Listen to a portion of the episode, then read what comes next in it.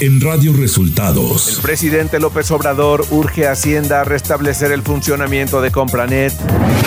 Juez Gómez Fierro concede amparo contra ley de la industria eléctrica. La Secretaría de Salud publicó un segundo aviso epidemiológico por la viruela del mono. López Gatel asegura que no es una enfermedad grave. Esto y más en las noticias de hoy. Este es un resumen de noticias de Radio Resultados. Bienvenidos al resumen de noticias de Radio Resultados. Hoy es 26 de julio y ya estamos listos para informarle Valeria Torices y Luis Ángel Marín. Quédese con nosotros, aquí están las noticias. La mañanera. En la conferencia de prensa de este martes, el presidente Andrés Manuel López Obrador dio a conocer que urgió al secretario de Hacienda para restablecer el sistema Compranet y aseguró que las fallas en la plataforma se debieron a un problema técnico. Ayer le hablé al secretario de Hacienda para que nos dieran una explicación. Han tenido un problema técnico y ya le urgí de que se resuelva, porque ya nuestros adversarios ya están imaginando con su mente cochambrosa eh, cosas que no son.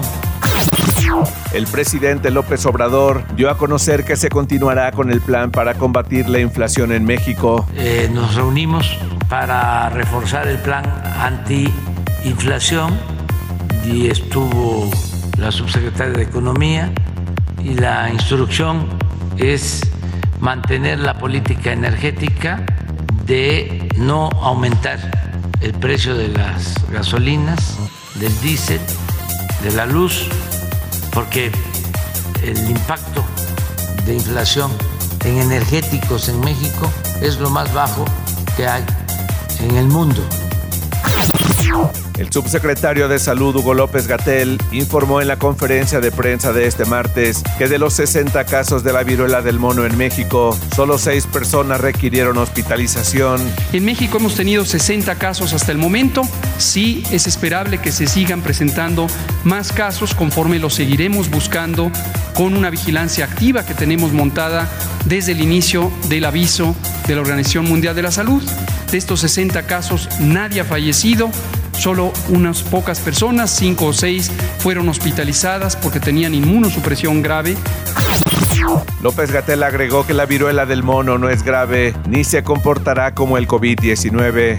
Pero es muy importante destacar que es una enfermedad de muy baja letalidad y esto no es una enfermedad que se espere se vaya a propagar extensamente. Todas, todos tenemos la referencia de COVID-19 cuando oímos hablar de alertas epidemiológicas no es el caso. Esta enfermedad no se va a comportar como COVID-19. López Gatel dio a conocer que los casos de COVID-19 ya empiezan a descender en la quinta ola de la pandemia. La semana pasada hablamos de una desaceleración, pero indicamos que todavía no empezaba el descenso de los casos. Ya empezó el descenso de los casos. Ya tenemos menos casos en la semana que es más reciente comparado con las semanas anteriores. La secretaria de Seguridad y Protección Ciudadana, Rosa Isela Rodríguez, reportó que de acuerdo con cifras del INEGI, en 2021 hubo 1.148 homicidios menos que en 2020. Las estadísticas del INEGI revelan que de enero a diciembre de 2021 se registraron 1.148 homicidios menos con respecto al 2020 lo que consideramos como Gabinete de Seguridad Nacional un avance importante que refleja el resultado del esfuerzo diario. Radio Resultados Nacional.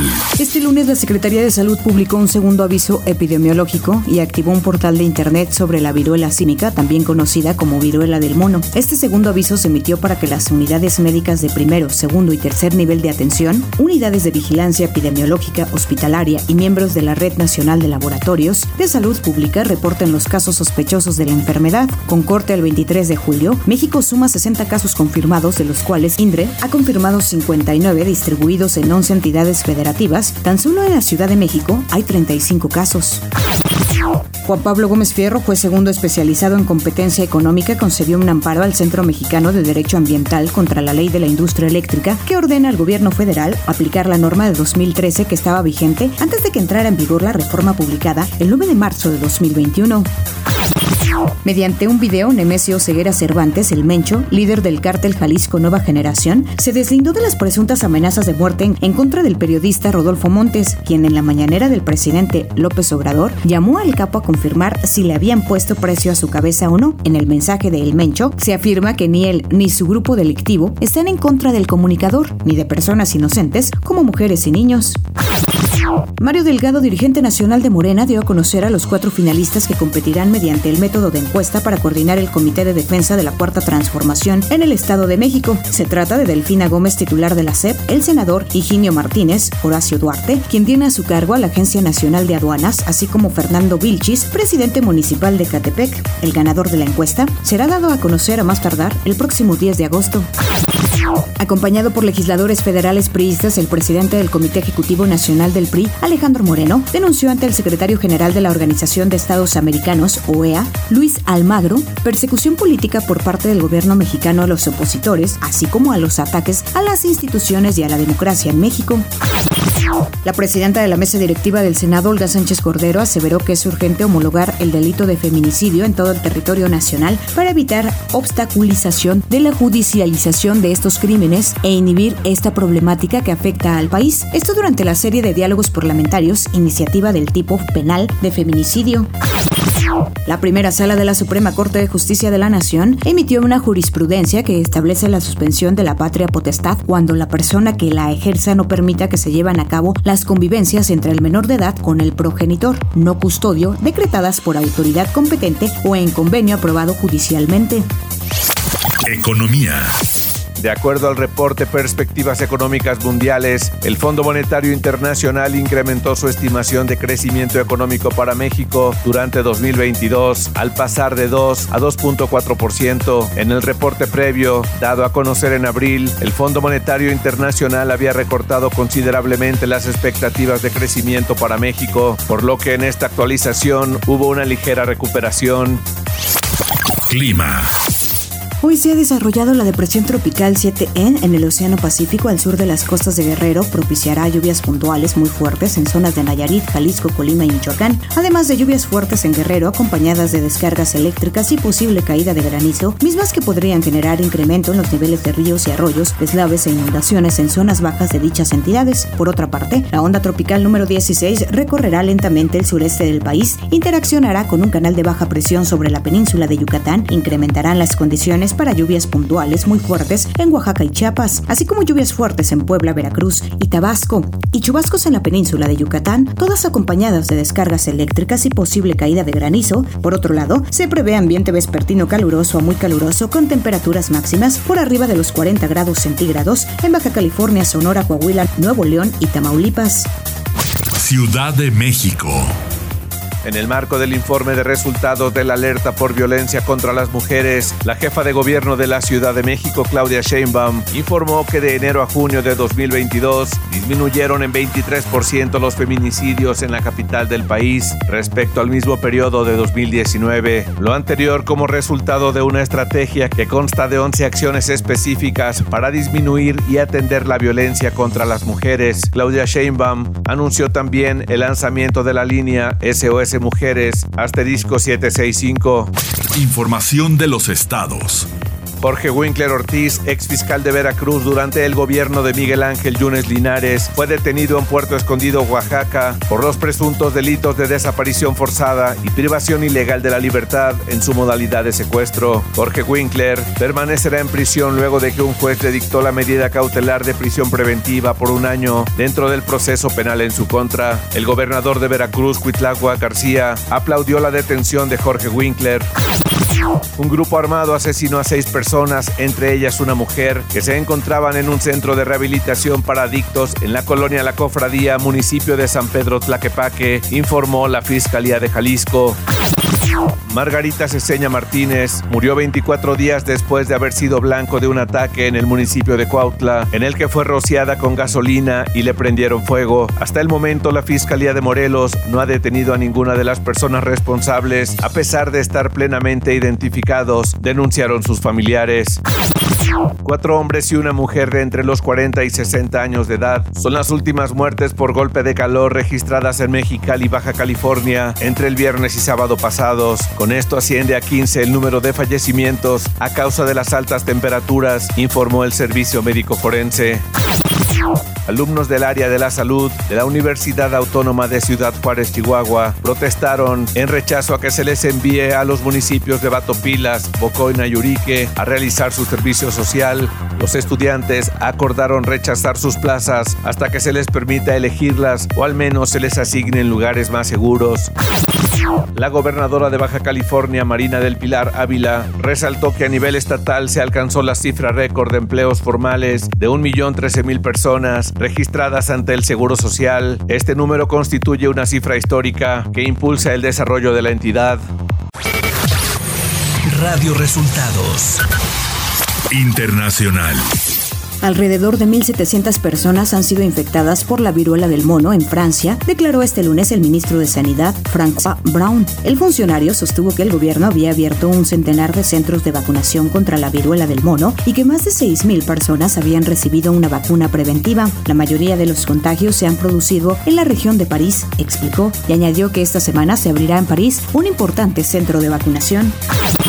Tres personas, entre ellas el supuesto agresor, murieron en varios tiroteos en la madrugada de este lunes en la provincia canadiense de Columbia Británica y un hombre fue detenido, informó la policía. Las autoridades locales habían emitido previamente una alerta de emergencia por varios tiroteos en la ciudad de Langley y pidió a los residentes que se mantuvieran alerta y alejados de la zona del incidente. En este momento no sabemos el motivo del incidente ni si había alguna relación entre el sospechoso fallecido y las víctimas, dijo el superintendente jefe regional Galif Bayani de la Real Policía de Montaña de Canadá.